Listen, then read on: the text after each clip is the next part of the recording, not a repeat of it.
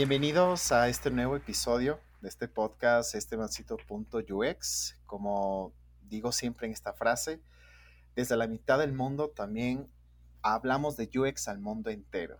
Y justamente el día de hoy es uno de estos episodios que desde hace tiempo yo quería hacer por temas de actividades, de tiempo, de, pues de, digamos, de hacer eh, ya las agendas, no se podía, pero pues hoy tengo la oportunidad de poder hacer este episodio que, como digo, es muy importante, sobre todo porque va a resolver una de las preguntas que sé que muchos tienen, sé que los que están escuchando este podcast han tenido, han pensado, han dicho, eh, seguramente no lo han, no, no lo han hecho público por muchas cosas que vamos a hablar. Entonces, el día de hoy tengo una invitada eh, muy, muy especial. Yo sé que la conocen por muchos, tal vez es, es más, digamos, como digamos, más fácil encontrarla en Instagram, más o menos de su red, hasta lo que yo sé, más activa.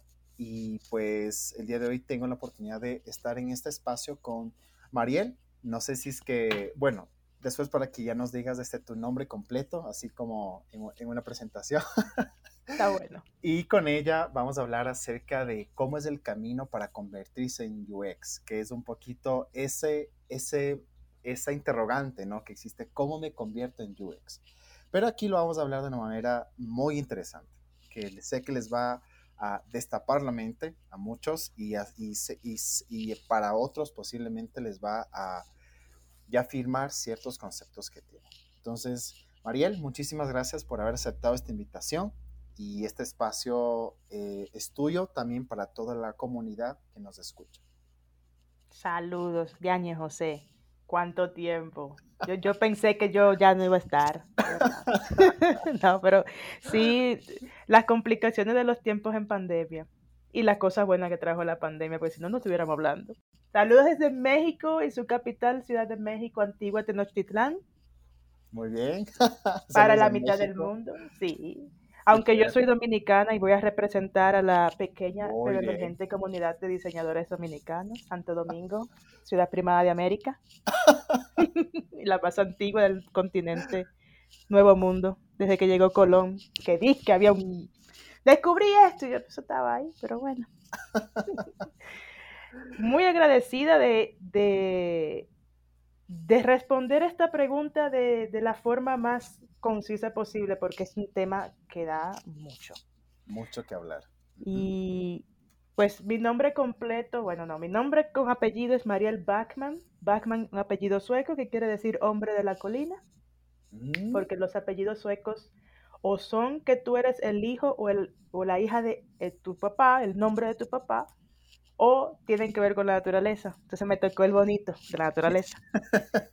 Em, de profesión yo soy ingeniera en sistemas, graduada de una universidad privada llamada eh, Universidad Nacional Pedro Enrique Sureña en Santo Domingo. Pasé por muchos eh, trabajos, en su mayoría dentro del área de servicio al cliente y de soporte técnico. Ahí yo aprendí a comunicarme con personas, aprendí a hacer preguntas, a tal punto que mi, en un entrenamiento, en un trabajo, el instructor me dijo, tú sabes hacer buenas preguntas. Y yo, ¿cómo? ¿Cómo? ¿Cuándo? fue un, juego muy, muy interesante que era que todos éramos como 20 personas. Y él iba a ser un paciente. Y nosotros éramos médicos y em, según la, la, primera persona hacía una pregunta, él respondía, la segunda persona hacía una pregunta y así las preguntas no se podían repetir. Entonces teníamos que anotar lo que él decía y todas las preguntas que yo pensé, pues la dijeron los primeros 10, 11 personas. Cuando llegan conmigo, yo con mi cara de qué hago yo ahora, a mí lo que se, lo que se me preguntó fue, ¿qué tú hiciste ayer? Así tal cual, ¿qué hiciste ayer? Porque la enfermedad que él tenía pudiera ser ambiental, qué sé yo. Y él dice, excelente pregunta yo. Y después me dijo, tú sabes hacer preguntas. Y es, ese tipo de trabajos me ayudó con eso. Em, Vamos a decir que yo esos trabajos los tuve en idiomas foráneos, que no son ni español ni inglés. Ya. Lo cual implica adquirir sensibilidad sobre la cultura que no es la mía, las reglas tácitas, las inflexiones del idioma, que si tú le pones el énfasis en una palabra, le cambias totalmente el, significado de la oración. Eh, y luego mi trabajo, me, fui a Suecia, empecé ahí, de ahí Suecia a Dinamarca. Mi trabajo se lo llevaron a otro país y yo dije, yo no me quiero mudar, yo estoy recién mudar, ¿qué es eso? Y ahí fue que yo volví a la universidad a estudiar diseño. Eh, primero empecé con un grado técnico en eh, Multimedia Design, que mm, lo que me ayudó fue a yo aprender cómo se estudia en Dinamarca, que es totalmente diferente a cómo se estudia en República Dominicana. Ya cuando entré a la maestría de diseño, entonces sí, ya aprendí diseño em, como, como Dios manda, pues. Y mientras estudiaba diseño, tenía un trabajo de estudiante como programadora front-end en esa empresa. También fui UX Team of One, fui programadora Team of One, estudiante full-time. Y pues eso fue lo que me permitió yo tener todas las experiencias que ahora puedo compartir de la forma que a mí me hubiera gustado que me lo digan. yo hago mucho énfasis. Yo en mis contenidos no soy académica. Muy rara vez yo hago una referencia a un libro, porque yo digo, eso lo puede hacer cualquiera, yo voy a hablar de lo que yo sé. Y, y bueno, de Dinamarca a México, y aquí estamos trabajando como researcher en una compañía de Estados Unidos que tiene su oficina aquí en Ciudad de México. Mm. Y pues con, la, con el deseo de que aunque sea una persona, lo que sea que yo diga le sirva. Totalmente, totalmente. Como tú dices, eh, el camino de cada uno es diferente y sobre todo, eh, siempre como alguna vez en un episodio lo mencionaba, eh, hubo un momento en que nos, digamos que nos estrellamos con esto llamado diseño diseño que para muchos, y en lo personal yo lo puedo decir como, digamos, mi parte, como el background que yo tengo, yo soy eh, diseñador gráfico, prácticamente es lo que estudié. Y claro, mi concepción del diseño es netamente visual, pero cuando ya te topas con el tema de que el diseño es no solamente esa, esa parte que tú ves plasmada en, un, en un, formato, el que, el que tú quieras, impreso digital, sino es desde atrás, todo lo que piensas para un fin. Y sabes que me encanta lo que mencionabas del hecho de, mm, haber así sumado todas estas experiencias que te han llevado a poder eh, ya hablar, como, como digo yo, muchos, muchos idiomas, o sea, no solamente de diseñador, sino el de, digamos, la parte del, mm, digamos, de nuestro eh, ya cliente al tema que tú mencionabas, el tema de, digamos que saber y abordar cierta necesidad a través de una buena conversación, una buena pregunta, la parte de frontend, que mucha gente como que dice, no, es que el diseño y, ser, o sea, ser diseñador y ser, digamos que este, eh, frontend es, es, es, imposible, hemos visto que no, o sea, simplemente es el tema de que entiendas cómo funciona, no necesariamente que tienes que saber hacer, o sea, entiendas, pero es muy, muy, muy chévere. Y precisamente, eh, como tú lo mencionabas y como yo también lo decía al principio, el hecho de entender eh, cómo, cómo uno llega a convertirse o cómo llega a uno a ser lo que hoy en día ha sonado, pero bastante, el tema de UX. Que definitivamente para nadie es algo eh, nuevo, para, para nadie ahora, o sea, ahora digo 2021, ya pasamos la etapa de que se decía que estamos en la era tecnológica, en la era de digital y que necesitamos otras áreas, que ya no solamente es la parte presencial, sino que precisamente ahora necesitamos otro tipo de enfoque. Entonces es un poco lo que quiero que podamos conversar. Y desde tu experiencia, ¿cómo es tu camino y qué es lo que has hecho, aparte de lo que ya nos habías así contado, para que te conviertas en el tema que algún rato tú, tú digamos que este, posiblemente te dijiste, esto es UX? Bueno, mira, yo también tuve ese problema del diseño como algo visual, porque esa fue la escuela del conocimiento con la que yo crecí. Total. Entonces voy a la universidad y que no, que diseño es forma y función, y yo, ¿qué es eso? ¿Con qué se come? Y tú por lo menos como diseñador gráfico, que por cierto, esa es una cosa que yo quisiera poder hacer que no me sale. Yo no soy nada visual, yo soy hiperverbal. Eh, sí, tú tienes la sensibilidad, tienes el ojo, tienes la técnica, y a ti también te, también te costó así como, ¿cómo? Es más allá de esto. Y yo sí, lo visual es la punta del iceberg, la verdad. Entonces, eh, el tema lo pienso abordar un poquito así como las, las, lo que yo entiendo que son los caminos para capacitarse. Lo primero es, señores, vamos a capacitarnos. Vamos a estudiar qué carajo es esto. Y también quisiera eh, dar como los tips ya de la búsqueda laboral en sí. Eh, lo más eh, conciso posible porque no tenemos tres horas tampoco para esto. Entonces, em, yo entiendo que hay dos formas de, de, convertirse en UX. La primera es, sería tu caso, tú ya eres egresado de una carrera de diseño, que la transición sería muy mínima comparado con si tú eres em, egresado de una carrera que sí de ciencias sociales, que si sociología, psicología, o en mi caso, una carrera técnica. La otra forma es, tú ya tienes una carrera, has trabajado en esa carrera, has ejercido, pero el UX te atraviesa en tu camino, tú dices, ¿qué es eso? Y e, investiga, e investigas y te decides que quieres capacitarte en UX. Este es el caso mío, este es el caso que yo siento que puedo hablar con propiedad, sin embargo, un recién egresado de diseño creo que también puede encontrar algo de valor acá. Entonces, lo primero es, yo siento que hay que preguntarse por qué quiero yo ser UX, o sea, qué es lo que me motiva. Porque hay muchas otras formas de uno agregar valor y lo que tú quieras a tu vida profesional y a tu lugar de trabajo que no necesariamente tienen que ser UX, pero digamos que ya yo lo tengo claro. Perfecto. Entonces vamos a capacitarnos. Yo entiendo que hay dos formas la formal y la no tan formal. Y por formal yo me refiero a una carrera universitaria, que yo sé que es una forma que es inaccesible para muchas personas por los tiempos, el dinero, el, exacto, y la energía, porque el que quiere estudiar la universidad tiene que dedicarse a eso.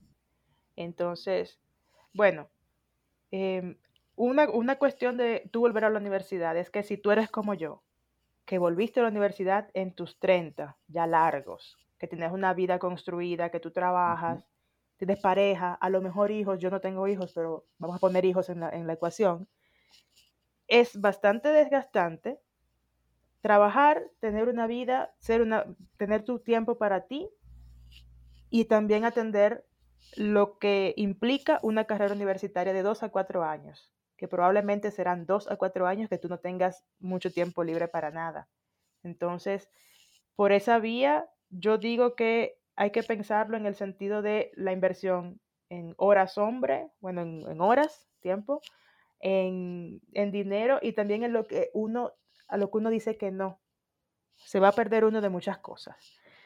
Pero eso también es una, es una, vía, porque lamentablemente yo siento como que todavía las compañías prefieren un candidato que tenga un título universitario en una carrera que yo entiendo que no necesariamente. O sea, si yo fuera médico, claro que sí, quiero ver tu diploma. Obvio. Pero para esto no. Em, eso por un lado, ¿no? También yo entiendo como que hay pocas carreras universitarias en Latinoamérica, en español. Yo creo que hay más eh, fuera de Latinoamérica. Aquí tenemos la barrera del idioma.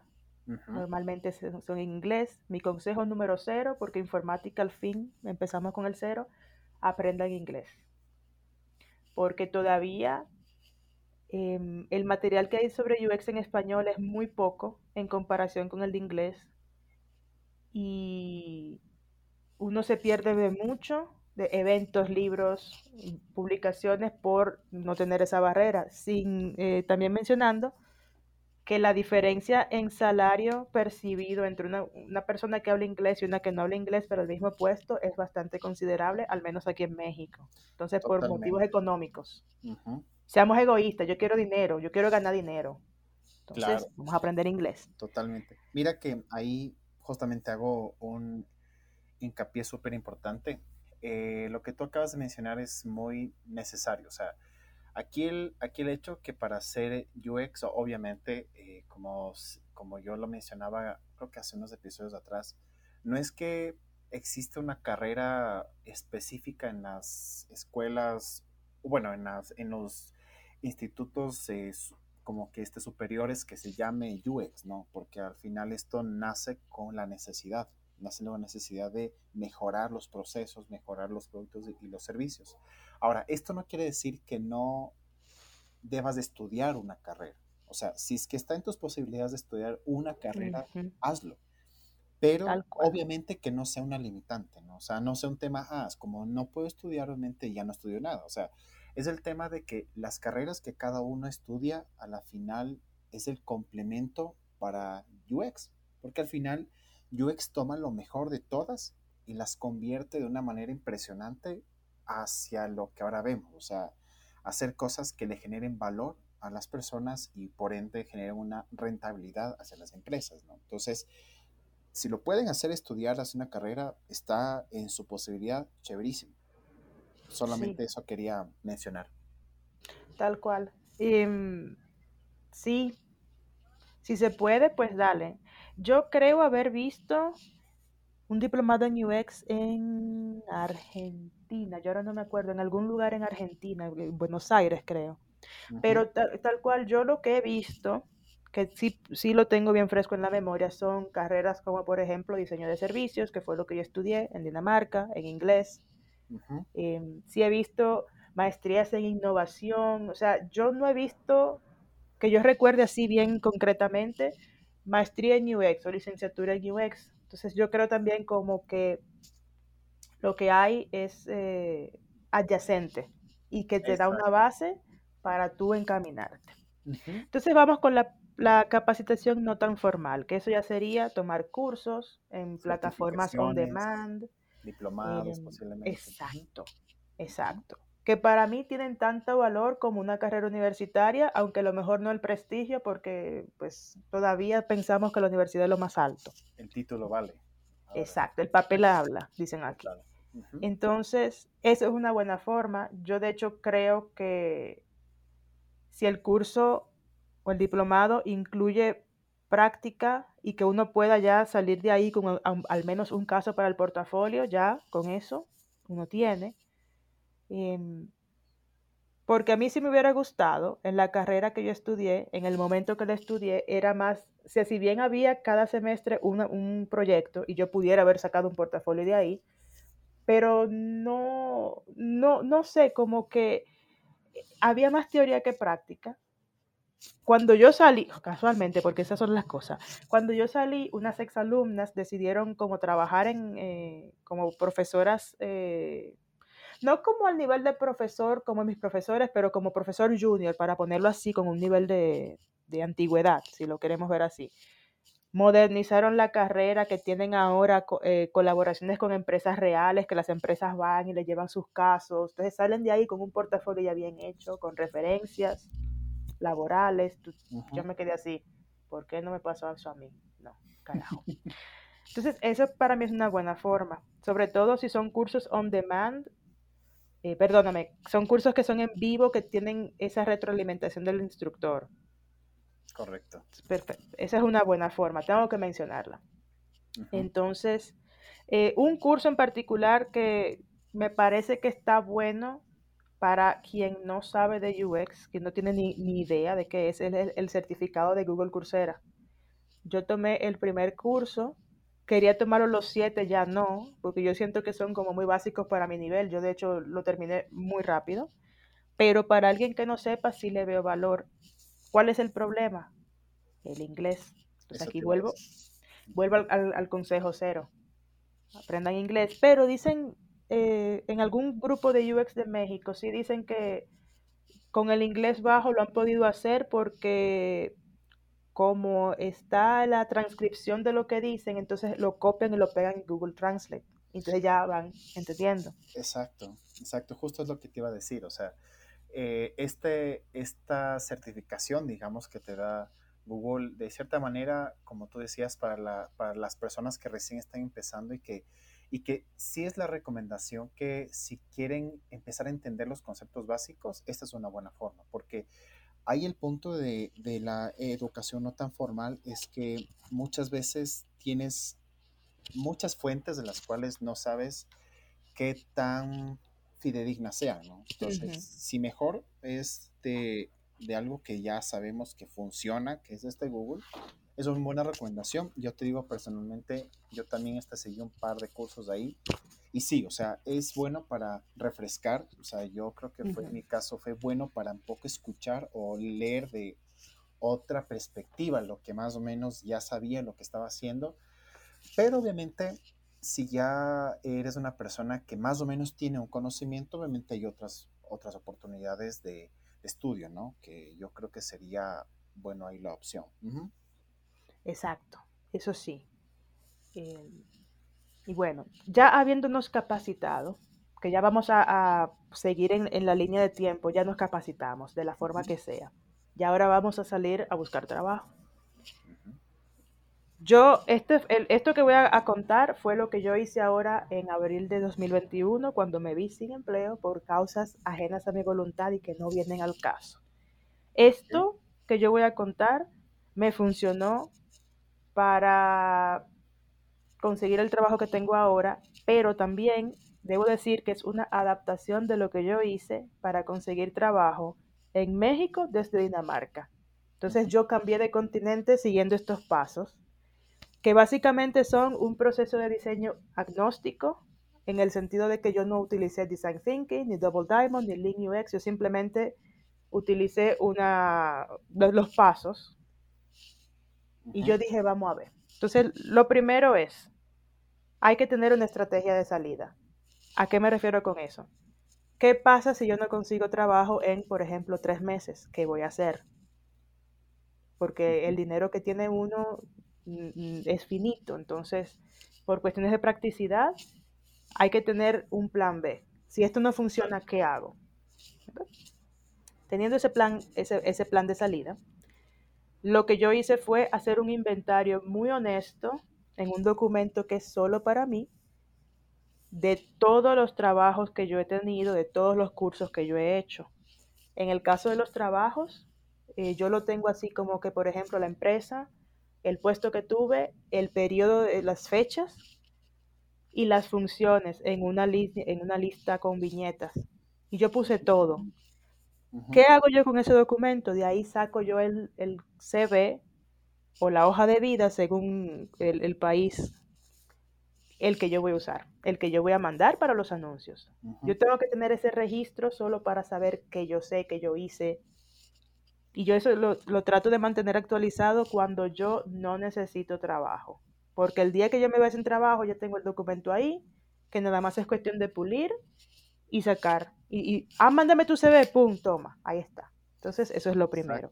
¿Sabes? Ahí yo creo que tú topas un tema que para no solamente los que quieren buscar o los que están, eh, digamos, en, el proceso de formación y van a salir a buscar una plaza de trabajo en tema de UX, sino para todos. O sea, es decir, el hecho de que tengas actualizado tu CV no porque necesites un trabajo, sino que constantemente y cada vez que ya sea que tomes un curso nuevo, ya sea que más o menos vayas viendo cómo está el mercado, como tú decías, tengas un CV especializado o digamos específico para cada una de las necesidades. Bueno, este, este puede ser un tema para otro podcast, ¿no?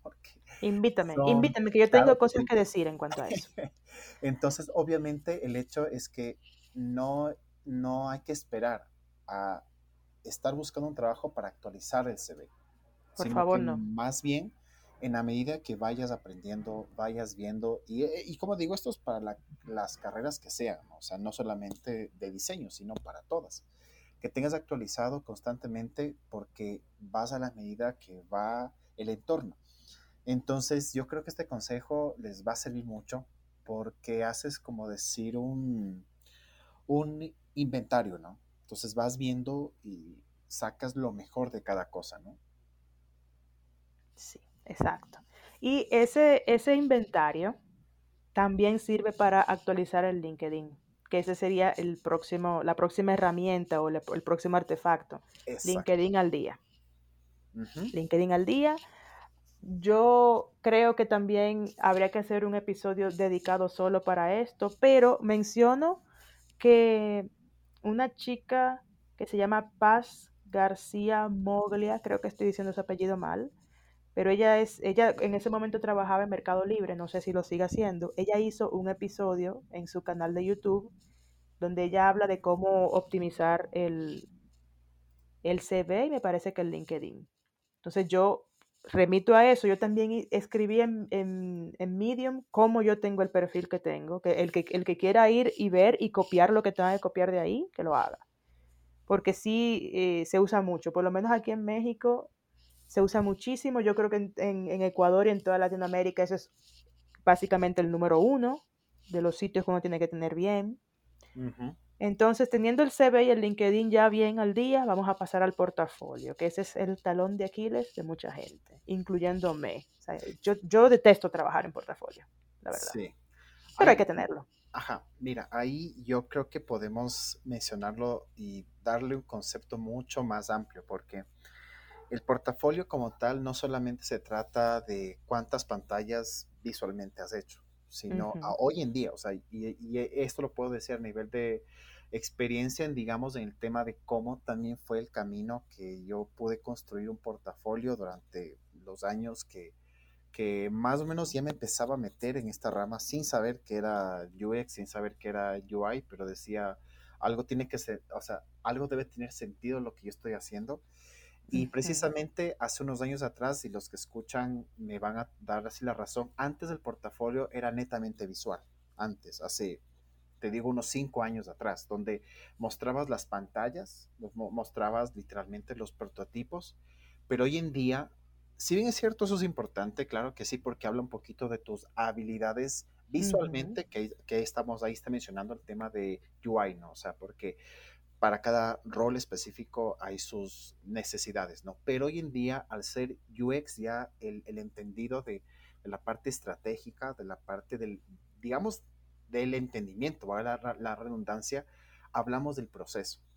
Entonces, un portafolio bien construido empieza desde dónde partiste y cómo tu solución a través de UI fue la que dio este resultado. Entonces, el portafolio hoy en día no solamente es un tema a cuántas pantallas hice, sino cómo llegué hasta eso. Así es. Para UX, qué bueno que lo mencionas. Para UX sí, los em, reclutadores y hiring managers quieren ver el proceso, no solo el resultado final. Obviamente sí queremos ver el resultado final, porque, ¿verdad? Para tener como una conclusión, pero sí quieren ver el proceso, quieren ver em, la parte fea, entre comillas, que es cuando tú haces tus bocetos a mano, las fotos de los post-its en la pared, de los affinity maps. O sea, no tiene que ser una cosa, no tiene que ser una obra de arte. Porque la gente que no es visual como yo no tiene obra de arte. Lo que tiene es un proceso, quieren ver básicamente cómo piensa el postulante. ¿Cómo resolviste? cómo se resuelve o cómo no resolviste, porque pudiera también ser un caso que no se pudo resolver, pero de ahí se, se deriva una enseñanza, entonces se vale. Correcto, correcto. Se vale.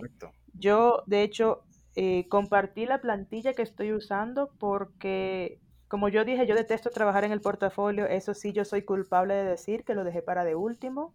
No hagan lo que yo hice, mantengan estas cosas actualizadas sobre la marcha, pero sí encontré una plantilla muy básica, muy simple y la mitad de mi portafolio está hecha con esa plantilla, la otra mitad yo de verdad que no sé cuándo la voy a terminar.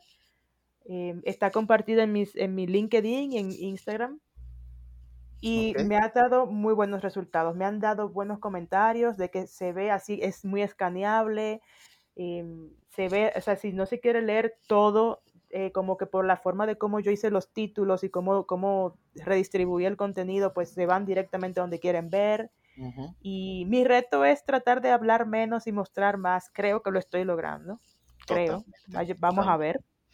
Entonces, sí, señores. Portafolio al día con proceso. Aunque sea para postularte un trabajo de UI, igual hubo un proceso anterior. Entonces, si no lo hiciste tú, averigua con tus compañeros quién hizo ese proceso, qué se hizo, y habla brevemente, porque al final del día el portafolio debe reflejar qué es lo que uno quiere hacer, si uno quiere hacer investigación, si uno quiere hacer diseño visual, pero igual hay que mostrar el proceso. Exacto. Mira que ahí viene, yo puedo decirlo, uno de los desafíos más importantes para cada uno de nosotros es, es el entender a qué me quiero dedicar. Por favor. Cuando estás empezando, obviamente, y yo te lo puedo decir a manera muy personal, cuando empecé a investigar sobre qué cosa era UX, porque no tenía idea, obviamente te hablo 2016, 2015, más o menos, cuando la única fuente de información, eh, bueno, e-, era un video de YouTube, eh, que bueno, lo puedo mencionar obviamente porque es algo que todo el mundo lo conoce, que es de UX Tips, de Eugenia Hongewar, no sé si es que está mal pronunciado. Eugenia, Perdona, Perdónanos. Discúlpanos, no nos demandes, te mentira. Y, Por favor. Y, claro, o sea, al final ella mencionaba que UX o sea, es un paraguas, decía, bueno, un paraguas, pero ¿de qué? Y veía investigación, en ese momento no sabía, ¿no? ¿Qué era, qué es, qué significaba todo eso? Pero sí es importante que cada uno sepa qué quiere, o sea, qué quiere enfocarse. Porque eso le va a permitir construir, de, si es que es una persona que está empezando, obviamente, construir esas bases. Y lo ideal es no saltarse los, los perfiles, ¿no? O sea, si es una persona que recién está empezando, no, o sea, no creo que sea el tema de que quiero ya dedicarme a hacer research completamente. Puede ser que sí, pero a la final puede ser que pases por otros procesos que te nutran y a la final sepas y entiendas que para research tienes que tener ciertas habilidades blandas, ¿no? O sea, el hecho de que sepas de, de hablar con las personas, sepas resolver o entender la información que así recibes que no es tan fácil, obviamente. O sea, que no es tan sencillo de decir, ah, porque nos dice que le gusta el color rojo, es que es que tal cosa. No, no, o sea, hay que entender mucho más. Entonces ahí viene otros estudios, otra investigación. Entonces, hay lo que tú mencionabas hacia dónde, o sea, qué es lo que quieres ser y eso te va a permitir que construyas un buen CV. Exactamente. Pero, así como, como decimos eso, porque hay gente como yo que sí yo empecé como generalista, yo no sabía por dónde me iba a ir. También está bien que uno pruebe todo lo que se pueda probar. Está muy bien. De hecho, de hecho todos empezamos como generalistas y sobre la marcha parece algo que jala uno por un lado más que por el otro. Entonces sí, mientras más claridad uno tenga sobre lo que uno quiere hacer, mucho mejor. Em, bueno, tenemos ya el CV, el LinkedIn y el portafolio al día. Esto es parte de la, de la parte de investigación de mi proceso de diseño que no se adhiere a ninguna metodología. Estamos investigando. Entonces vamos a investigar hacia afuera. Ya investigamos hacia adentro. ¿Qué tengo para aportar? ¿Cuáles son los, las habilidades, las duras, las blandas? ¿Qué herramientas tengo? ¿Qué metodologías conozco? Perfecto. Ya tengo algo. Ah, antes de, de pasar al buscar hacia afuera. Si por mano de lo que sea uno no tiene, uno siente que no tiene buenos proyectos para el portafolio, hay páginas que se dedican a crear lo que se llama un brief, que es básicamente una consigna para uno específicamente crear eh, casos para el portafolio. Entonces, hay una en español que se llama retoux.com. Está también una que se llama uxchallenge.co, que no tiene nada que ver con Colombia, pero .co. Hay otra que se llama Fake Clients, hay una que se llama Designer Size y una que yo ahora no recuerdo, pero que eh, sí la usan mucho en Facebook, en Google y no sé qué.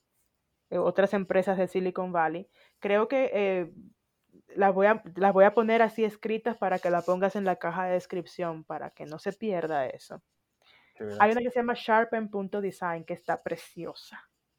Entonces ya no hay excusa para yo no tengo experiencia con proyectos reales ya hay páginas para eso. Otra vía es trabajar de voluntario o de voluntaria con una ONG, con, que normalmente las ONG tienen muchos problemas de diseño en sus páginas, entonces, eh, o sea, lo que yo creo que no quieren ver los reclutadores, esto es una opinión basada en nada, es el clásico, déjame rediseñar Facebook, déjame rediseñar Spotify, porque ya eso lo ha hecho mucha gente, entonces como que quieren ver algo con un poco más de carnita, como se dice aquí en México. Exacto. Y es justo lo que yo, me, yo antes así decía, o sea, hoy ya no estamos tanto en, cuanto, o sea, en la capacidad de que uno tiene para hacer un diseño estético de cualquier plataforma, sino que al final es el proceso de cómo llegas. Y ahí lo que tú mencionabas, estos retos y estas, estos recursos, Eh, justamente nosotros eh, algún rato, y esto, bueno, hago un poco una cuña porque lo puedo hacer, no mentira. Eh, hicimos el primer evento de Friends of Figma Ecuador el, hace dos meses, más o menos, de los cuales estoy, digamos, y claro, digamos que tengo la oportunidad de ser Figma Advocate acá en el Ecuador.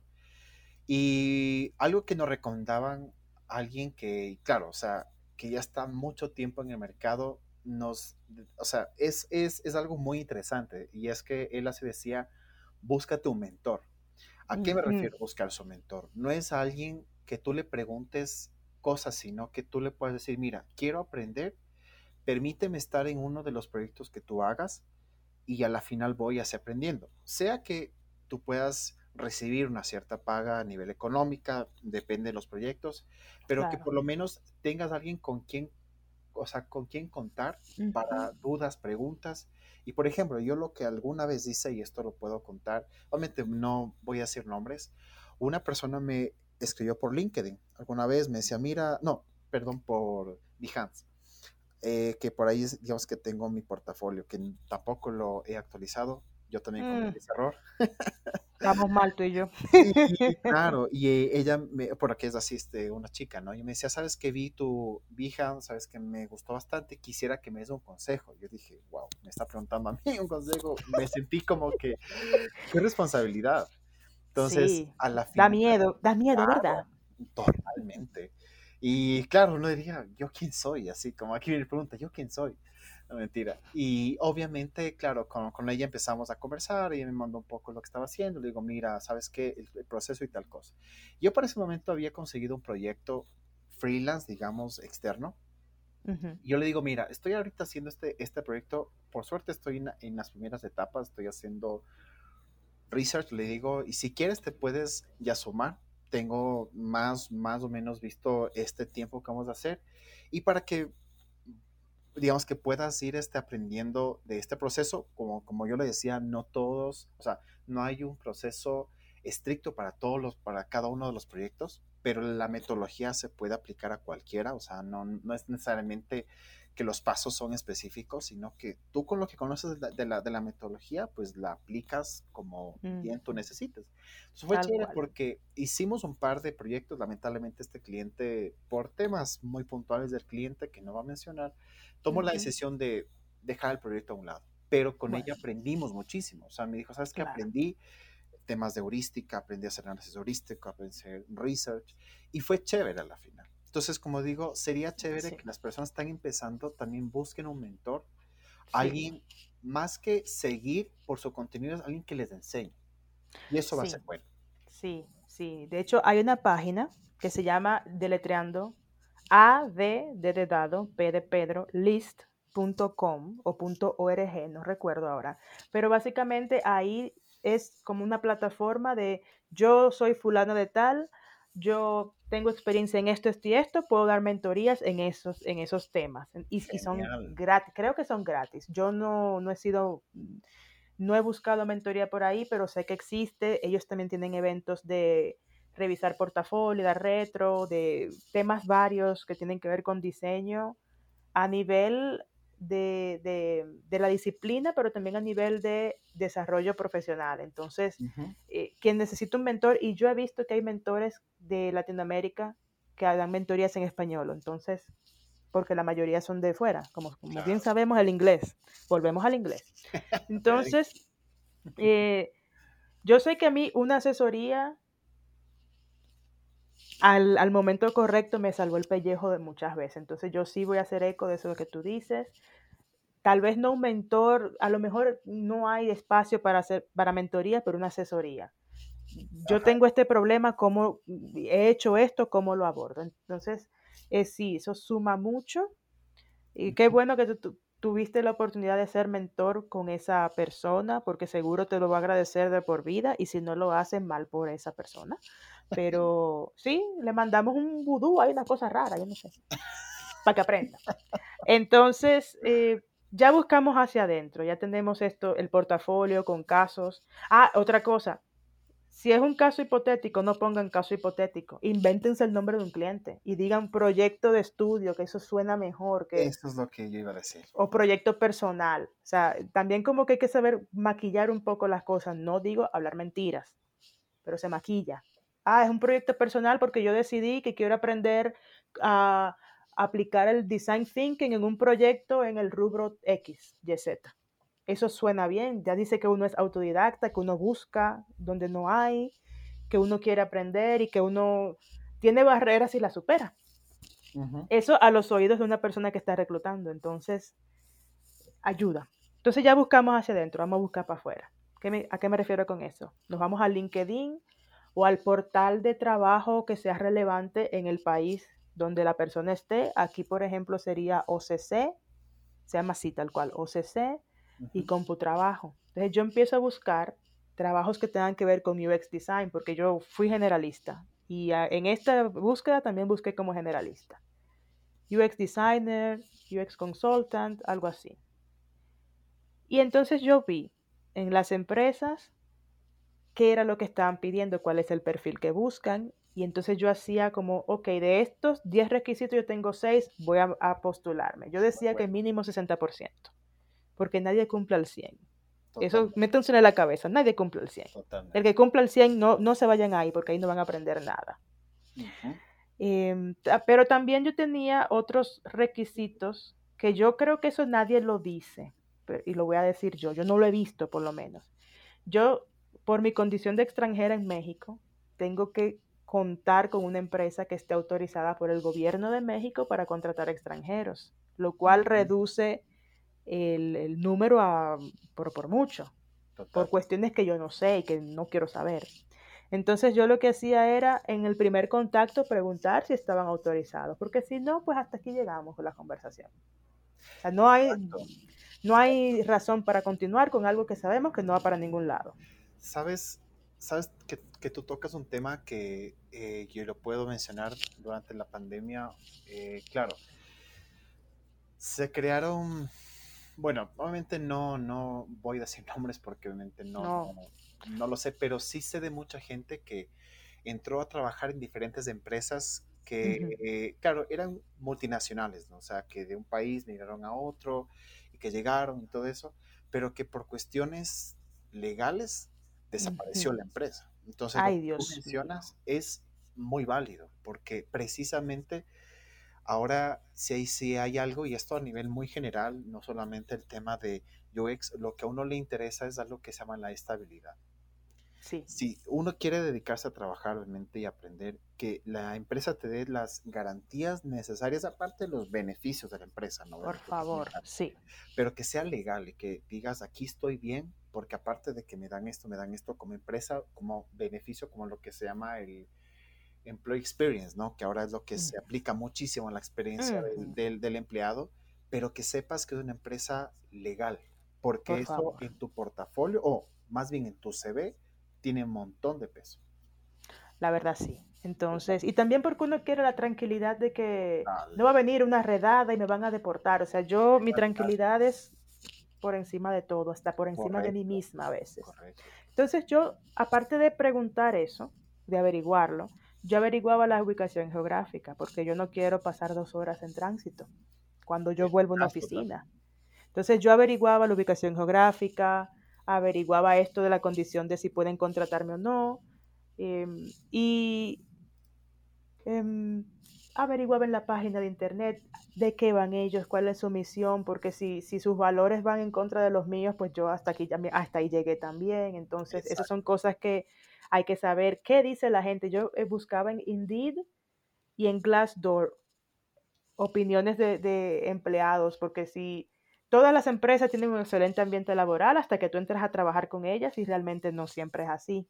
Entonces, ¿qué opina la gente de, eso tomándolo con un grano de sal? Porque las experiencias son todas únicas.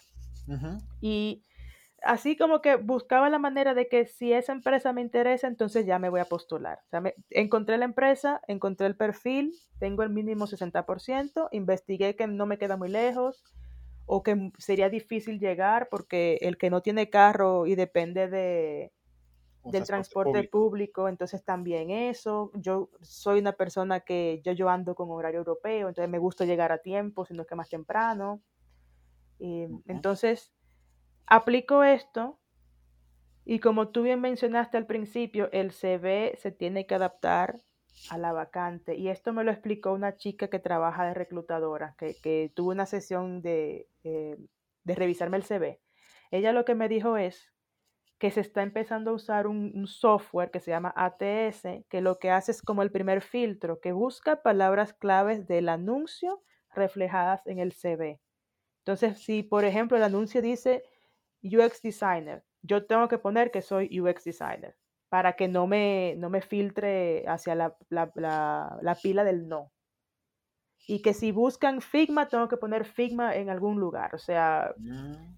A eso, a eso eh, se refiere uno con adaptar el, el, CV a la vacante. Y pudiera parecer que varias empresas tengan vacantes similares, pero siempre va a aparecer una palabra extra. Entonces es un ejercicio de uno leer y entender qué es lo que se está leyendo para ver cómo se, se pues, se, aplica al CV. Eso yo no lo sabía. De hecho, mira que es una buena recomendación y eso creo que eh, en lo personal te puedo decir hace muchos años atrás, yo tenía, claro, tenía diseñado mi CV, o sea, he tenido mucho, muchos cambios en el proceso de mi CV, ahorita que lo dices me estaba acordando, pero más o menos con el que me quedé fue uno que era literalmente en blanco y negro, o sea, simplemente el texto, algunas cosas súper puntuales, tenía el tema de la formación, de la educación, y me di cuenta que había una información que realmente ahora que lo pienso no era tan importante. E, e, es decir, era parte de mi personalidad, pero no era importante que esté para el puesto que estaba haciendo. Algún rato me acuerdo que yo puse, eh, soy fan de, de, correr y me gustan las series. Cuando digo entre mí dije, eso a una persona que está viendo mi CV, a la final, eso me lo puede estar preguntar en ese momento de la entrevista. Entonces, como tú decías, bueno, este es uno de los ejemplos mucho muy sencillos, ¿no? Pero al punto que voy es que uno tiene que entender qué cosas son las que deben estar y como tú decías, acorde al perfil. Si hablan de herramientas, si hablan de software, eh, si hablan, por ejemplo, de ciertas habilidades, obviamente irlas colocando porque eso tiene mucho peso, ¿no? Y como tú decías, entra justamente en ese bozoncito llamado candidatos, ¿no? Exacto. Eh, y también aquí yo investigué, ya de Dinamarca hacia México, investigué cuál es el estilo del CV de México para yo saber qué secciones poner. Entonces, en, en Europa está, bueno, en Dinamarca y en Suecia, está, de hecho, se espera que uno ponga a qué uno se dedica cuando uno no está trabajando. Entonces, yo me quedé con esa costumbre, que aquí es innecesaria. Entonces, sí, la quité. Entonces, eh, te postulas investiga sobre la empresa, por lo que tú más quieras. Tengo una lista de preguntas para hacer. Correcto. Porque sí, sí me pasó, eh, tuve la, oportunidad de, de ser eh, tercera voz, vamos a decirlo así, con mis, mis dos superiores, que estábamos entrevistando personas para el, el, puesto de UX Researcher Junior que va a trabajar conmigo, ya contratamos una chica mi opinión no tenía gran peso, pero fue tomada en cuenta. Oh Dios, oh Dios, ustedes saben lo que es un candidato que, que, que, no tenía ninguna pregunta para nosotros, que ya a estas alturas de la vida se espera que uno pregunte cosas de la compañía, porque la entrevista es de la compañía hacia el postulante, pero también del postulante a la compañía. Nos estamos entrevistando los dos. Entonces, y, y se, se, le vio en la cara como que los agarramos de sorpresa. O como decimos en mi país, claro. como decimos en mi país, lo agarramos camán ahí. Y, y, ustedes, saben lo, ustedes saben lo que él preguntó. ¿Qué dijo? Eh, con todo el respeto, esto yo de verdad lo digo con todo el respeto, porque em, me hubiera gustado seguir con, con, su proceso porque él tiene un perfil interesante, pero no pasó por razones que no puedo decir, pero él preguntó, ¿a qué se dedica la empresa de ustedes? Y yo me quedé así como que, wow, hay una página de internet que dice qué hacemos. Claro. Entonces yo digo, esas preguntas, porque se espera que uno haga preguntas, pero también hagamos preguntas de valor. ¿A qué me refiero con eso? No preguntemos cosas que están en una página de internet, porque ¿qué quiere decir? Que yo no hice mi, trabajo de investigar quiénes son ellos. Y qué, qué, qué mala impresión estoy dando, porque recordemos que no hay una segunda oportunidad para dar una buena primera impresión. Y a veces la primera impresión es difícil de cambiar. Para mí como persona es muy difícil que yo cambie una primera impresión. Y no es porque yo no quiera, es porque ya se quedó ahí.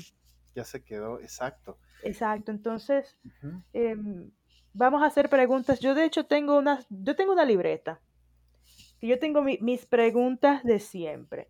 Que yo tengo como 14. Pero yo no hago las 14 preguntas porque hay algunas que son específicamente para RH hay unas que son específicamente para el equipo de diseño, hay algunas que me gusta preguntárselo a los dos para diferentes perspectivas. Y a veces pasa que sobre la marcha se me van respondiendo las preguntas, entonces ya yo no voy a preguntar lo que ya dijeron. Señores, por favor, también, la escucha, la calma. Esas son dos cosas que me está enseñando mi clase de improvisación teatral.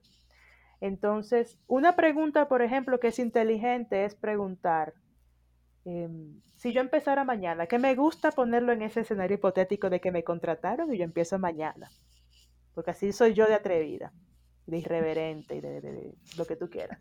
Si yo empezara mañana, eh, ¿qué expectativas tienen ustedes para mí en ese puesto? ¿Verdad? Eso es una. Siguiendo con el que yo empecé mañana. Eh, ¿Qué habilidad ustedes consideran que yo debería reforzar para empezar y tener éxito en, este trabajo. Y se quedan así como que, wow. Y entonces te dicen lo que ellos esperan y básicamente te están diciendo con qué necesitan ayuda. Ah, yo necesito que, bueno, empecemos a, hay un proyecto para mejorar la, interfaz gráfica, por ejemplo, por decir algo, ¿no? y necesitamos que tú sepas Illustrator. Yo no sé Illustrator, pero yo lo voy a aprender. Nada más porque lo dijeron, lo voy a aprender. Para cuando yo empiece en ese trabajo, si me eligieran, yo no empezar con que, ay, yo no sé Illustrator. No, yo tengo, yo soy lo básico, aunque sea. ¿Sabes qué? Mira, ahí lo que tú dices. Es, es, es, algo que estaba este pensando y es lo que parte de un tema así cultural. Porque yo justo estaba este conversando hoy con una compañera de mi trabajo y era como que te decíamos un tema que estamos tan acostumbrados y no sé si es que, bueno, lo voy a decir así, pero puede ser que tal vez esté equivocado. Puede ser que sea un, tema de Latinoamérica posiblemente, el tema de, de, que tengamos miedo a preguntar, a preguntar porque tenemos miedo a que posiblemente estemos mal. Entonces el hecho de no preguntar como que nos quedamos con la duda y pues decimos todo está claro y cuando ya nos enfrentamos al reto es cuando ahí salen estos, estos temas, ¿no? Que tal vez no conozco esta herramienta o no sé este concepto o no entiendo esto y ahí viene el tema, pero ¿por qué no nos dijiste? Entonces obviamente eso, mira, eso yo creo que habla mucho de uno, sobre todo por un tema que es la sinceridad. Y hoy en día, el hecho de que uno sea sincero y diga, mira, ¿sabes qué? Yo no entiendo muy bien esto, algo he leído, pero tengo la capacidad de aprender rápido. Exacto. Eso mira, es distinto que te diga, yo conozco todo, y al final... No, y no, mentira, embuste. Totalmente. Y, y, y, se prefiere eso a que digan yo no sé, pero puedo averiguar, por lo mismo de que habla de que la persona es proactiva, de que la persona tiene buen autoconocimiento, y de que esto es una barrera que yo voy a superar porque yo quiero superarla para entrar a ese trabajo. Entonces ya también habla del, yo no sé cómo se dice en español, del commitment, de, la entrega a, ese trabajo. Del compromiso, digámoslo así. Compromiso, gracias, compromiso. Yo ya hablo spanglish, señores. Perdónenme. Entonces, eh, es importante tener esas preguntas y hay una chica, creo que se llama en Twitter la de RH, la guion abajo de guion abajo RH, que ella saca contenido así de cómo manejarse en entrevista y todo eso. Entonces yo sé que mi punto débil en un proceso de, reclutamiento, ya que estamos investigando, que estamos probando cosas, porque no hay, no hay una etapa de definición, yo simplemente investigo, hago y pruebo. esos son mis tres pasos, ¿no? Yo sabía que yo no me manejaba bien en las entrevistas porque a veces yo daba información de más, que no era relevante, entonces yo contraté la ayuda de una persona aquí en México. Él, él, de hecho, yo fui su primera cliente internacional, entonces si alguien quiere eh, el dato que me avise. Él tiene precios para México, tiene precios muy buenos para extranjeros también. Pues yo ya lo he usado dos veces, de Dinamarca y ahora en México él me conoce. Entonces yo le dije, mira, yo necesito, estoy pasando por esta situación, necesito manejarme mejor en entrevista, que eso es lo que yo siento que, que, debo mejorar. Aquí entonces entra el autoconocimiento. ¿Cuáles son mis fortalezas? ¿Cuáles son mis áreas de oportunidad? yo sé que necesito manejarme mejor en la entrevista, pues vamos a buscar a alguien que me ayude con eso.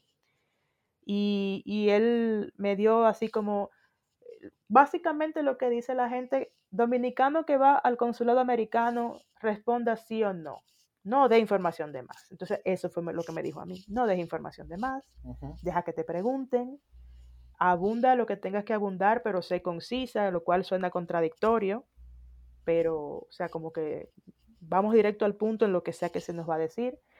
Em, y, entonces yo pude manejarme de forma que em, me sentí cómoda y, sobre todo cuando él me dijo, eh, miren, a mí no me gusta decir esto, pero lo voy a decir.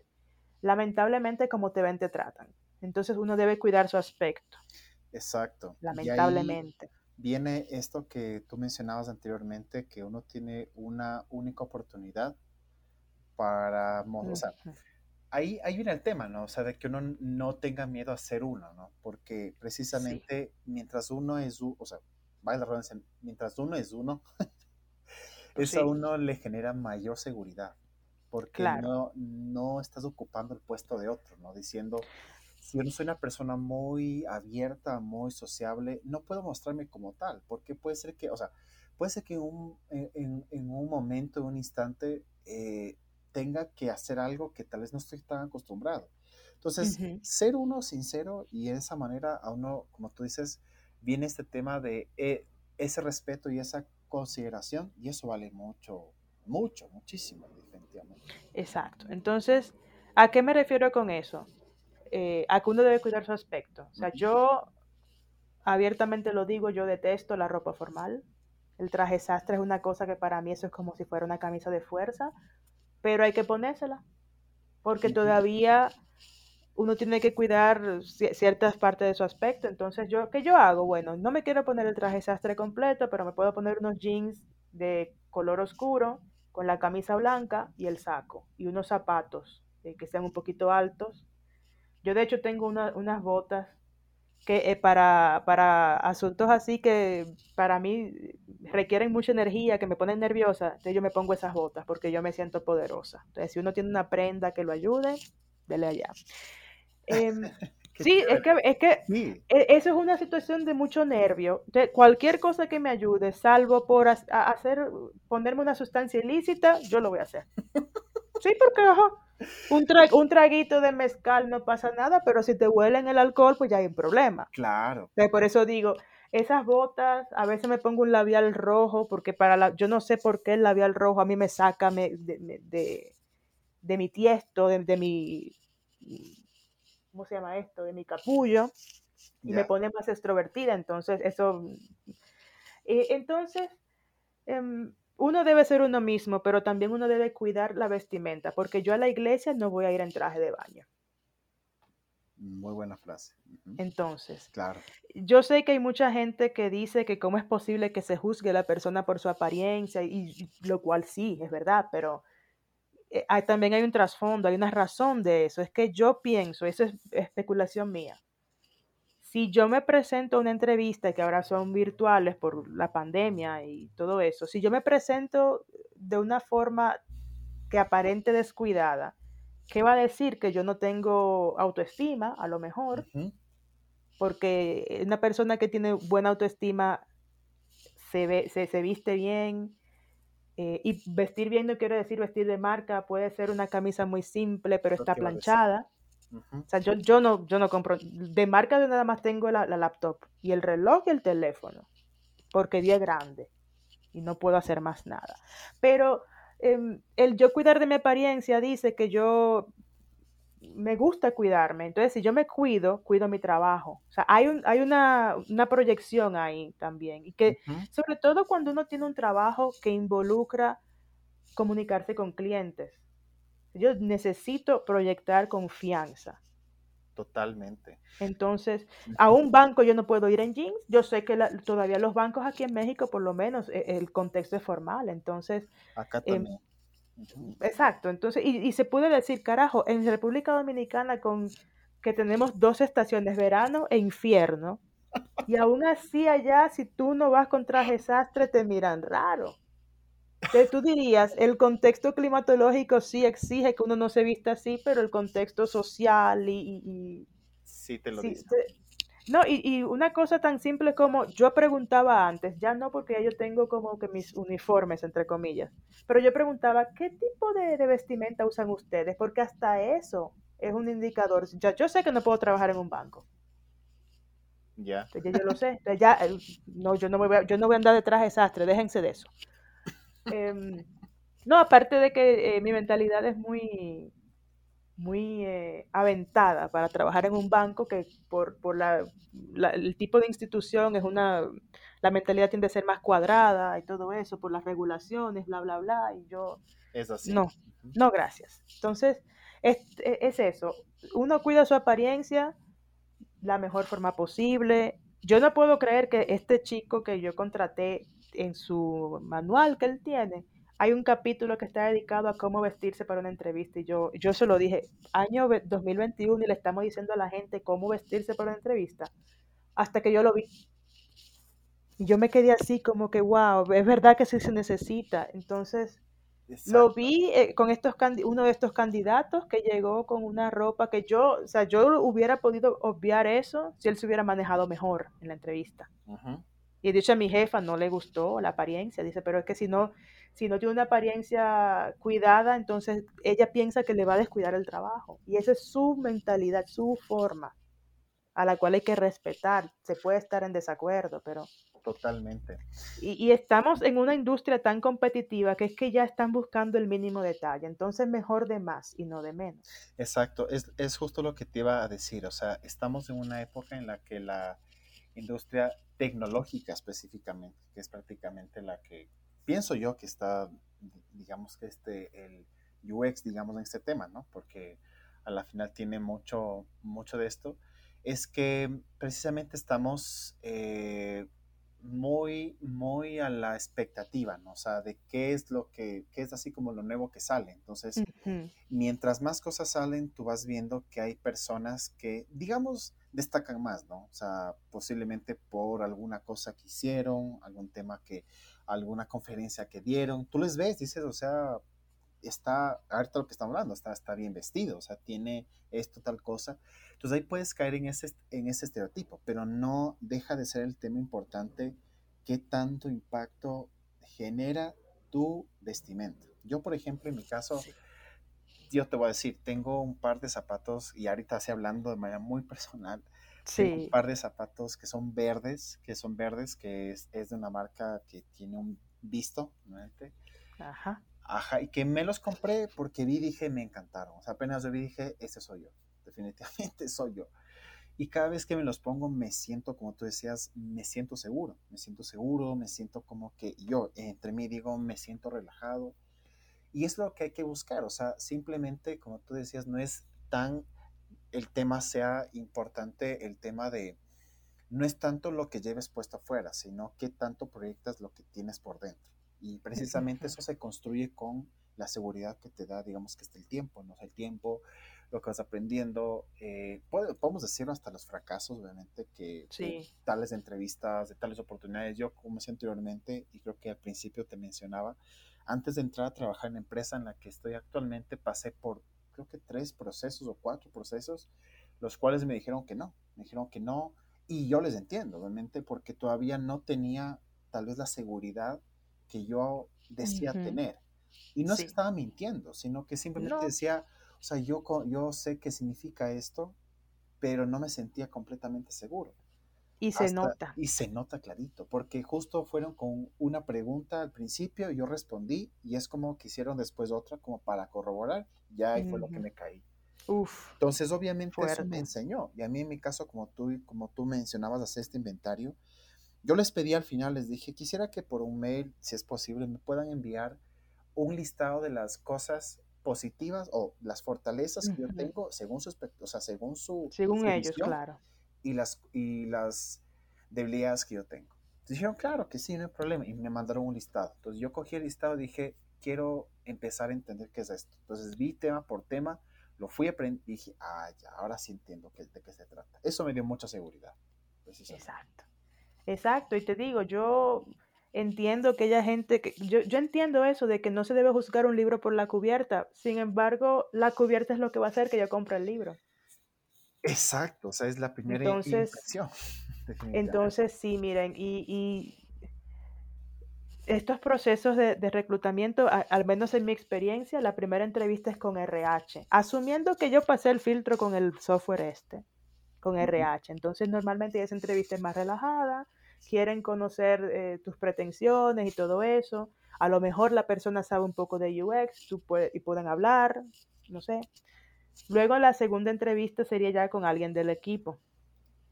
Ya eso sería una entrevista más técnica, Más más de, técnica, de- exacto. de conocimiento, háblame del portafolio. Yo lo que hacía, como tenía la, la ventaja de que era aquí eh, por internet, eh, yo tenía en mi Firefox, porque ese es el navegador que me gusta, sustituyen Firefox por el que le gusta, yo tenía el anuncio de trabajo, tenía eh, mi portafolio y eh, mi, en un PDF mi CV, el que yo mandé. Y lo tenía ahí abierto todo. Como yo no tenía que compartir pantalla, porque si, si uno comparte pantalla, pues ya hay que borrar eso, ¿no? Pero yo no compartía pantalla. ¿Por qué? Porque yo también podía agarrar, cuando me tocara a mí hacer preguntas, sacar preguntas del anuncio. Yo de hecho tengo una pregunta que es, ¿hay alguna otra tarea o función que ustedes esperen de esta persona y que no esté en el anuncio? Porque eso me dice si ellos fueron ellos los que escribieron el anuncio o no. Porque te digo, uno también tiene que ponerse pilas. Obvio. Y, y si me, me dicen, háblame de algún caso del portafolio discretamente, yo voy al- a la pestaña con el portafolio, elijo el caso que yo quiero, del que yo quiero hablar, lo tengo ahí. Lo que yo hago, que espero no se vea muy evidente, es que yo estoy leyendo. O sea, trato de, de- de moverme naturalmente, pero sí lo tengo aquí. O si no, yo sí, ah, déjenme entrar al portafolio para ver si no se me quedó algo. Y, yo, y lo digo así, claro, a ver si no se me quedó algo. Mm. No se me pasó algo importante que tenía que decir. Entonces, ese tipo de cosas. Y, y bueno, hay una cosa de la que nadie habla que yo creo que es importante, que es eh, no debemos nunca eh, desestimar el factor suerte. Hay cosas que están fuera del- control de uno. Tú puedes haberte manejado como un ninja, como un cinta negra, y aún así que no te contraten por razones que a lo mejor nunca vamos a saber. Porque yo no creo que nadie sea 100% honesto y diga no te contratamos por X razón. Yo creo que te van a decir algo más diplomático, porque hay que, al final del día uno tiene que cuidar la empresa, pero hay veces que no- uno no cuadra. A lo mejor un candidato que se presentó con uno estaba más calificado o algo vieron ellos en, en uno, en uno como persona que les hizo pensar que este no va a ser buen match para la empresa. Alguien tuvo más química a nivel ya personal y qué sé yo. Eso no lo vamos a saber nunca. Y eso no quiere decir que somos malos profesionales, simplemente no tuvimos suerte. Claro, es que mira, ahí yo digo en ese caso, es, es, es cierto, o sea, definitivamente eh, yo sí creo muchísimo en el tema de, de que uno, uno a veces eh, piensa que, a ver, uno debe saber que hay momentos y momentos, ¿no? O sea, momentos en, en esos instantes, sobre todo ahorita que estamos mencionando el tema cuando tú vas a buscar un trabajo, sobre todo en esta rama que, como decíamos al principio, nace de la necesidad y es algo nuevo, 100%. Sí. Pero sí es cierto esta frase que dice que uno tiene que estar en el momento indicado y justo y necesario. Puede ser que sí, puede ser que no, pero puede ser que sí. Pero yo siempre lo que digo es que uno tiene que tener una tal actitud y, y expectativa clara que uno apenas vea la oportunidad, por más simple que sea, uno se lance. Porque gran parte de lo que llamamos suerte, digámoslo así, que sí puede pasar, obviamente, tiene mucho que ver con lo que hicimos antes. Entonces, yo soy mucho del tema, y te digo por experiencia y por experiencia fracaso también, que precisamente muchos de los trabajos en los que no pude estar, y no solamente hablando del tema de, de diseño UX, como decirlo así, sino antes, hace unos años atrás, que cuando yo estaba en plena entrevista dije, ¿por qué no me puse a averiguar esto? ¿Por qué no? Porque me hice una pregunta, yo algo respondía lo que sabía y fue un tema que ¿por qué no me puse a averiguar? Entonces, precisamente las cosas que uno hace antes ya como que se anticipa y eso te permite como que escalar. Ahora, tiene mucho que ver también, eh, digo, en lo que, bueno, no sé si meterme en este tema, tal vez sea un poquito más, no sé si controversial, pero pues para cada uno, obviamente cada uno tiene, eh, o sea, en lo que, en lo que cree, o sea, en lo, en lo que cree, en lo que tiene su, puesta su confianza, obviamente, también tiene mucho que ver, pero se involucra también a uno mismo, ¿no? O sea, tú tienes confianza en algo o en, en alguien, pero involucra lo que tú haces, ¿no? Al final. Sí, no, te digo. Y, y, eso de que también uno mentalizarse de que le van a decir que no. y hay que aceptarlo. Y en el mejor de los casos va a pasar como tú, que tú proactivamente dijiste si por favor me pueden dar retro de mi entrevista y qué sé yo, y te la dan. Porque no siempre la dan. A mí casi nunca me la han negado, ¿eh? De hecho. A mí tampoco. O sea. Eh, yo casi no la pido, pero porque yo más o menos sé cómo me manejé, pero eso, ese conocimiento ya con la experiencia de uno pasar por varios procesos de, entrevista. Em, pero, pero sí, em, saber que uno no va a encajar en todos, en todos lados, que le van a decir que no, que va a llegar la prueba técnica que yo, Dios mío, yo no sé, yo me siento como con sentimientos encontrados en cuanto a eso. Em, uno tiene que armarse de paciencia. Pero si uno tiene conocimiento de que yo quiero un trabajo en esto, o puede ser, eh, hay gente que dice yo quiero trabajar para tal compañía o en tal área, o sea, mientras más clara sea la meta, más fácil es trazar una estrategia de búsqueda enfocada en esa meta. Yo no, a mí yo nunca me, no tengo ninguna empresa que yo diga, me atrae trabajar. No, yo sí sé dónde yo no puedo trabajar. Yo no puedo trabajar en bancos.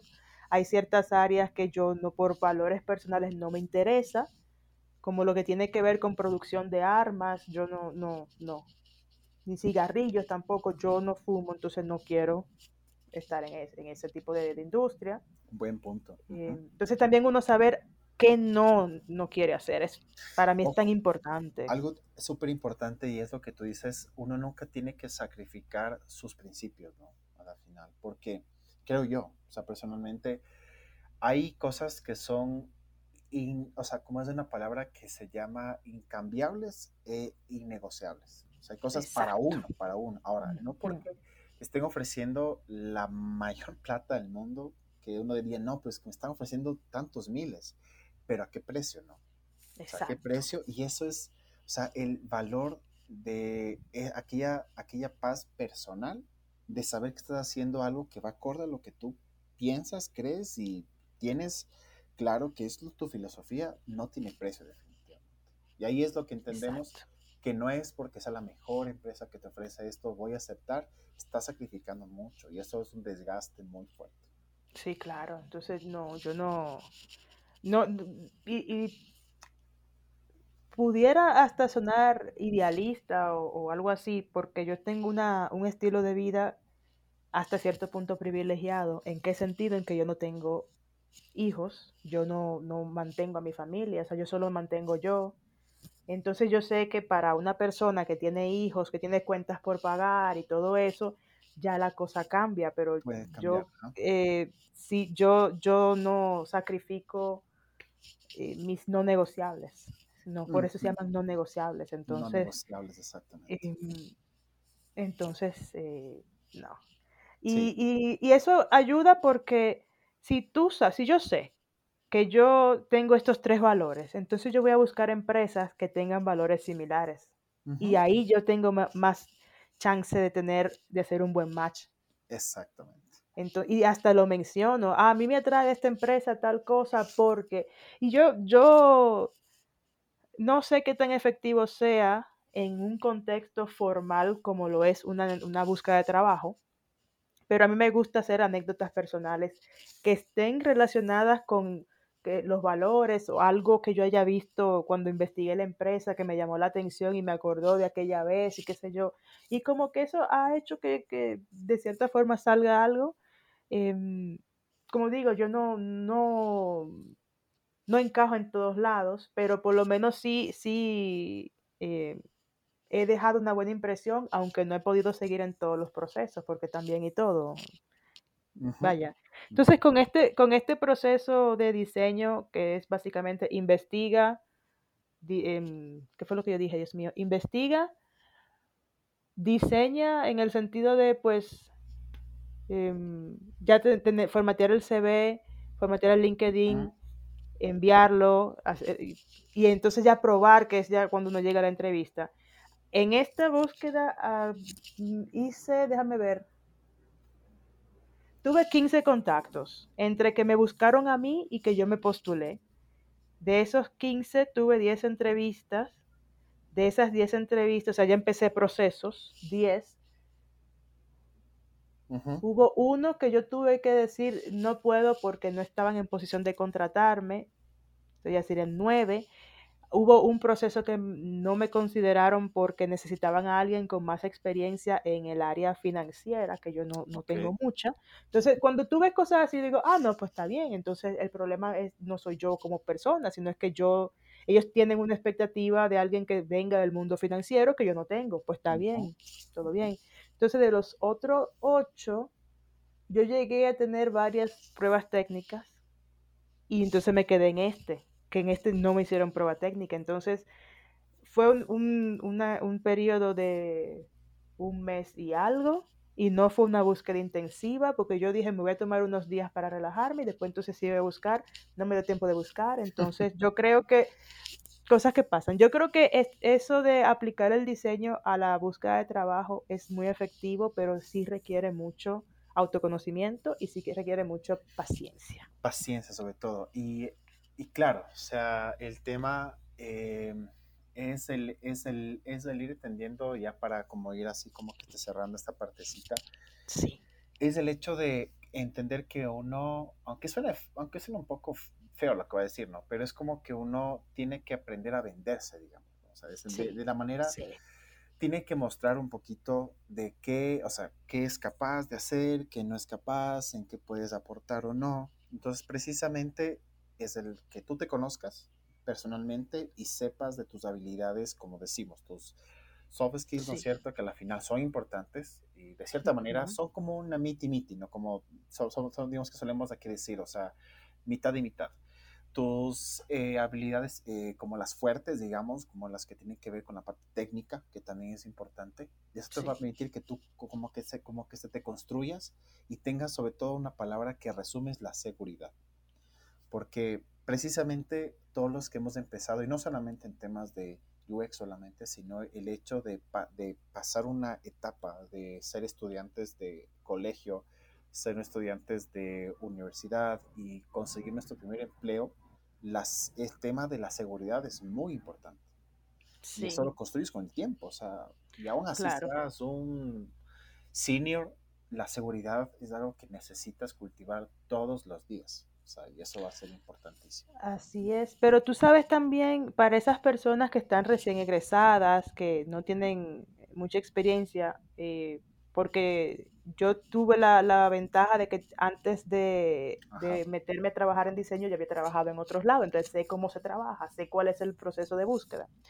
Pero tú sabes qué puede ayudar ese autoconocimiento, saber cuáles son los no negociables, saber que yo soy buena para esto, yo soy bueno para esto, otro. Entonces, eso ayuda de, alguna forma. Entonces, eh, en, en, el momento en que yo siento que el síndrome del impostor va a ser su acto de presencia. Ese es otro tema buenísimo. Eh, yo lo que hago es, primero que todo, yo lo invito a que se, a que se siente y me diga que, quiere porque cuando uno trata de, evitar una cosa, de ignorarla, lo que hace es que está ahí plantado. Yo observo el sentimiento, hablo con él, lo dejo pasar. Y me gusta hacer una lista de cosas para las que soy buena, aunque sean triviales. Ah, yo soy buena para hacer reír a la gente. Yo soy buena para organizar mi habitación. Yo soy buena para crear un, un, una guía de entrevista.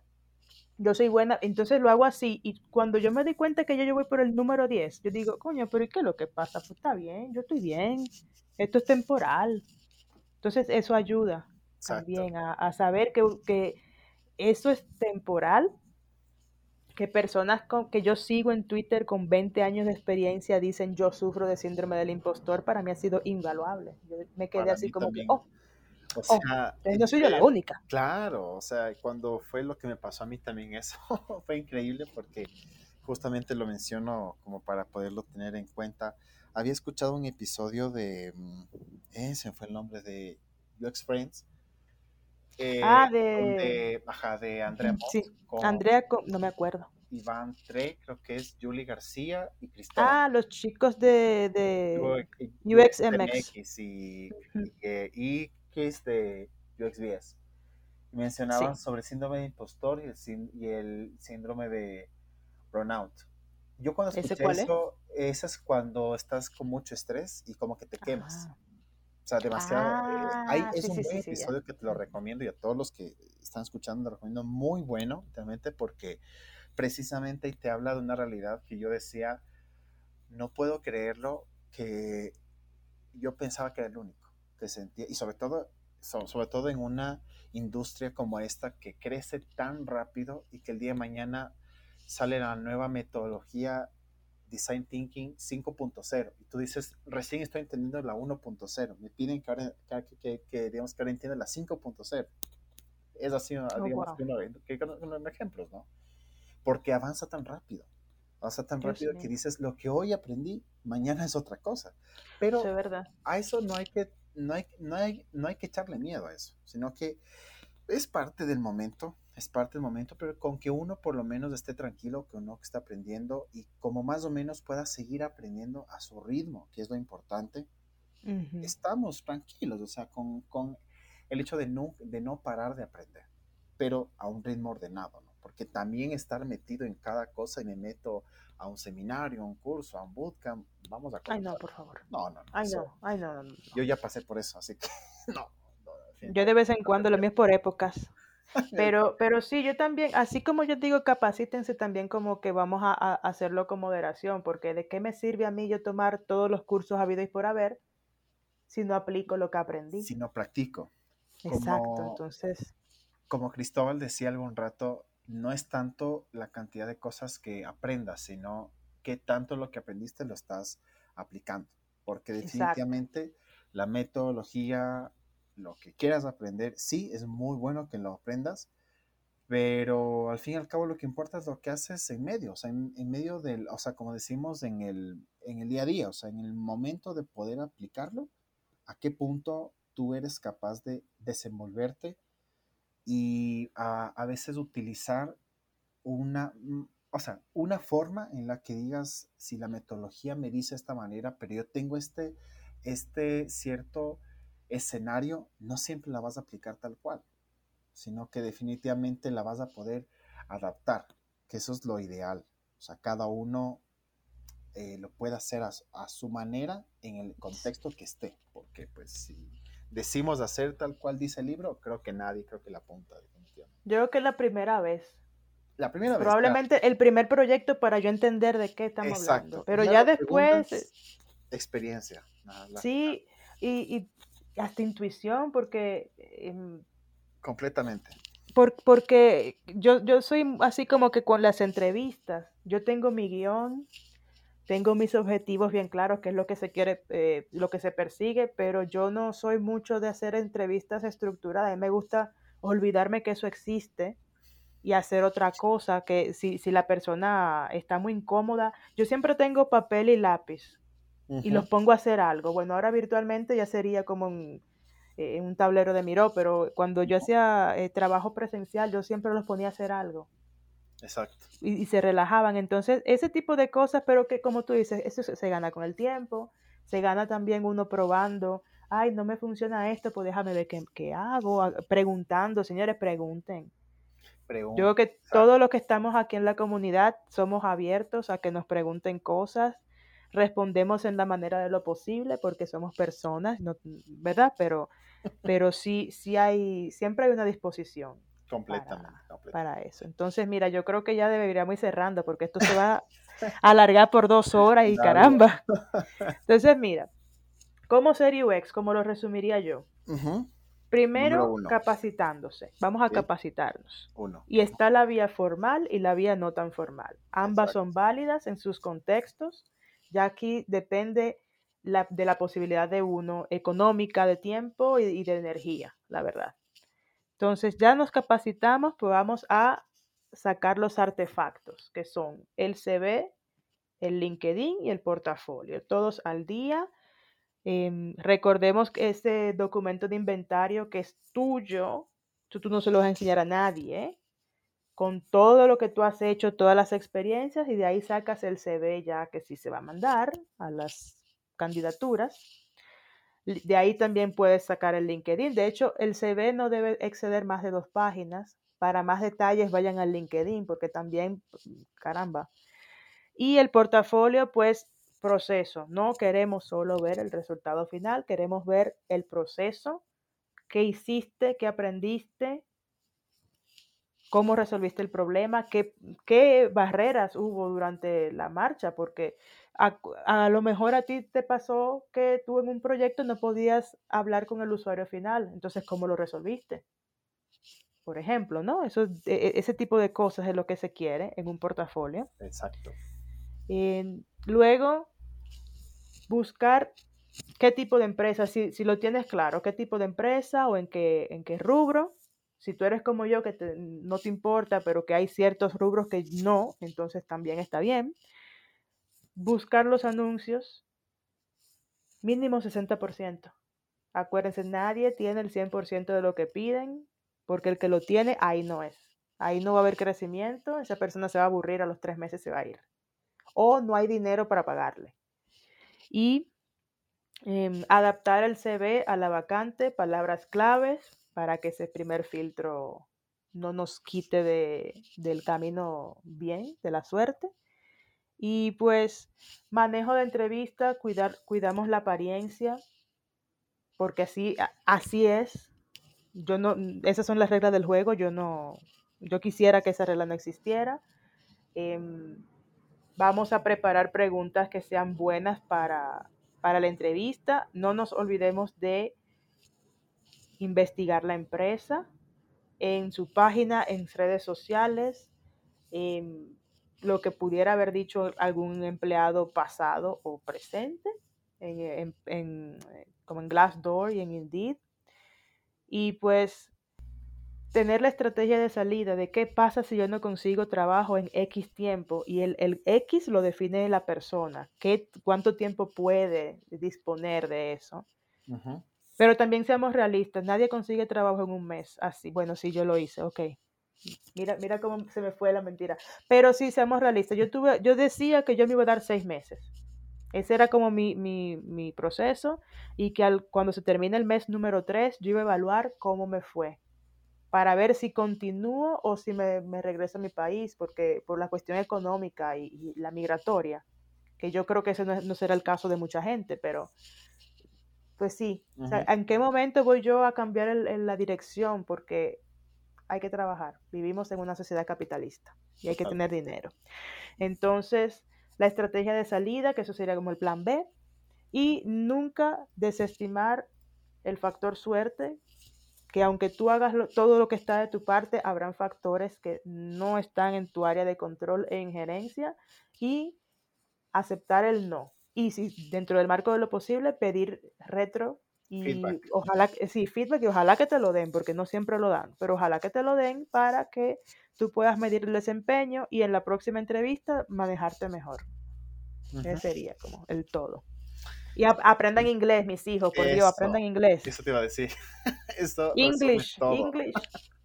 English, la verdad es que es que eh, aquí en mi empresa creo que va a haber otra vacante de, de, UX. No, no me han dicho bien de los detalles, pero me dijeron que el gran problema era que el nivel de inglés no era lo suficientemente alto para poder llevar una conversación como la estamos llevando tú y yo, pero también profesionalmente. Entonces, eso es un problema, porque yo tengo que comunicarme con, los, con los stakeholders. Exacto, exacto, exactamente. Y pues, o sea, yo creo que como decimos al principio, las, o sea, no, no hay que así mentir, o sea, las mejores oportunidades y los, digamos, por decirlo así, los eh, sueldos mejores pagados son en empresas que hablan, o sea, que sus empleados o sus requisitos es que tengas un buen nivel de inglés. Inglés, sí, aparte. Eso no es mentira para nadie.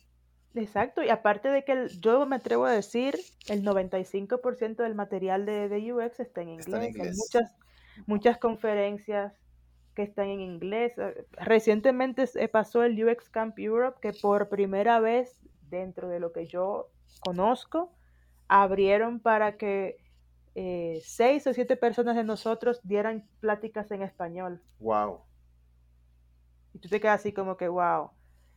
Hasta donde yo sé solamente en inglés. Yo fui a la versión danesa del UX Camp y ahí todo era en inglés. O sea, nadie podía dar nada en danés para que la información sea accesible a todo el público. Y pudiera ser que todo el mundo ahí habla danés, pero porque había una persona de fuera ya hay que hablar inglés. Entonces, em, el inglés lo único que puede hacer es abrir puertas. Bastantísimas. Sí, y, y, ya, y ya por último, nosotros en Latinoamérica tenemos mucho talento, pero tenemos que creernos que tenemos el talento. Yo creo que ahí también estamos fallando. Ah, fallamos en el tema de que no nos damos el crédito. Sí. Y tenemos mucho, mucho, mucho por dar. Y esto lo dice la gran comunidad de tanto los que, bueno, los que han empezado a crear contenido de cierta manera y los que están sonando muy fuerte en temas de UX en todo sentido, pues decimos que en Latinoamérica también hay mucho talento, pero pues hay que manejarlo adecuadamente.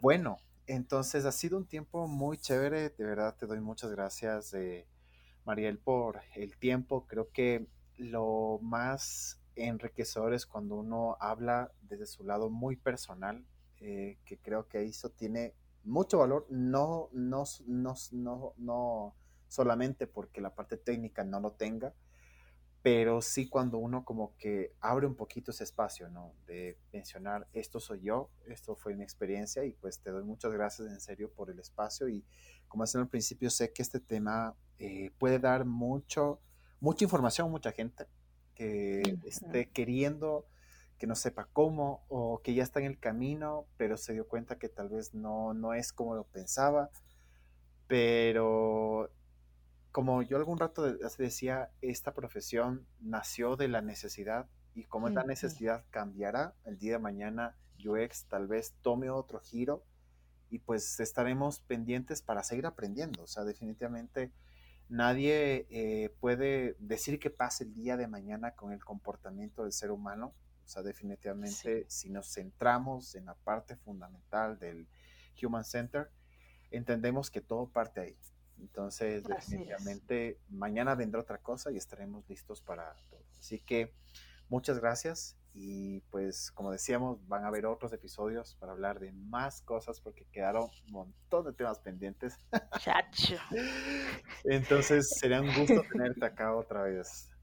Ay, sí, invítame, sobre todo para hablar de, de, de CV, de LinkedIn, cosas así. Yo tengo, yo escribí en Medium sobre eso, pero, pero hay gente que aprende de forma auditiva, entonces sí, pues me, gusta hablar de eso porque pues le pasé, pasé mucho tiempo, le dediqué mucho tiempo y mucho esfuerzo a esos dos artefactos en particular. Entonces sí, sí, hay una pasión de ahí detrás, no sé por qué.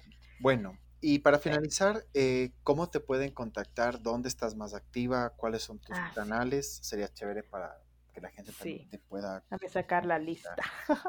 mira, yo estoy más activa, como tú dijiste, en Instagram, em, como arroba, voy a decirlo en español, ux.mariel, Mariel con una L. pero también eh, tengo en Medium como Mariel Bachman. Bueno, yo tengo todas mis redes conectadas a, Instagram. O sea, hay un, un, link de Biolinky que lleva a donde estoy. Pero yo en LinkedIn y en Medium estoy como Mariel Bachman y en Instagram como ux.mariel. Y ya después las otras redes pues estarán ahí. Entonces, para los que nos están escuchando, los y las, eh, para que... Les. Y les para que todos puedan también este, escribirle a ella, pues para a Mariel, para que puedan hacerle una consulta, una duda, un interrogante, algo que quieran conocer, saber, algo que quieran decirle, que José habla muchísimo, también pueden decir no problema, lo que quieran decir. Cuidado. Lío, todo es bienvenido. Mi puerta siempre está abierta para eh, lo que pueda ayudar. Exactamente, qué chévere. Y pues nada, eh, para todos los que están hasta este momento, pues les doy muchas gracias por escuchar este nuevo episodio de esta segunda temporada. Como decía al principio, eh, estamos enfocados en el tema del negocio y como negocio como tal tenemos que hablar acerca de los procesos de selección y cómo te conviertes en UX y cómo llegas a trabajar, también es parte importante. Así que eh, les doy muchas gracias, como les decía, y pues ya nos estaremos escuchando en el siguiente episodio de este podcast de este mancito.ux. Un abrazo para todos y hasta la próxima. Chao.